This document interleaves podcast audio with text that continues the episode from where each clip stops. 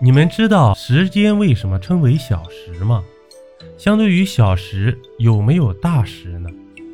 在很早的时候，日出而作，日落而息，计时靠的是日月星辰等自然现象。这种计时方式只能粗略计时。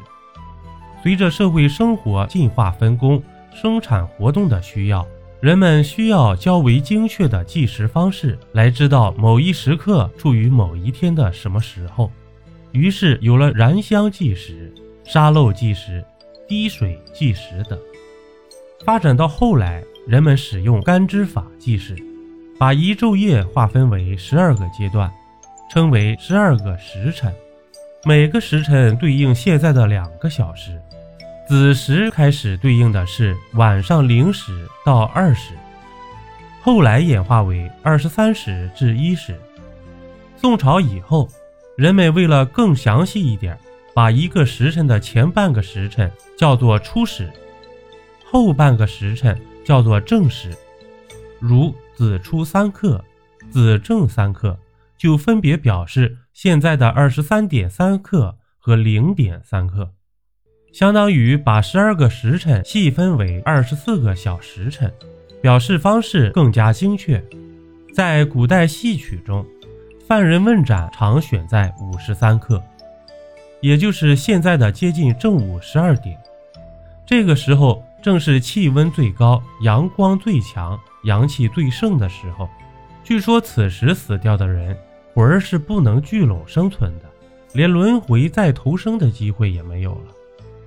在《红楼梦》中，元妃省亲离开大观园的时辰是丑正三刻，相当于现在的凌晨三点钟；回娘家大约是虚正时刻，也就是晚上八九点；离开娘家回皇宫是凌晨三点钟鸡叫时分。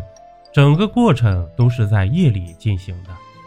至于刻钟，由于时辰计时比较粗犷，想要更详细一些的计时。人们又引入刻钟的概念，这是一个比时辰更精细的时间计时方式。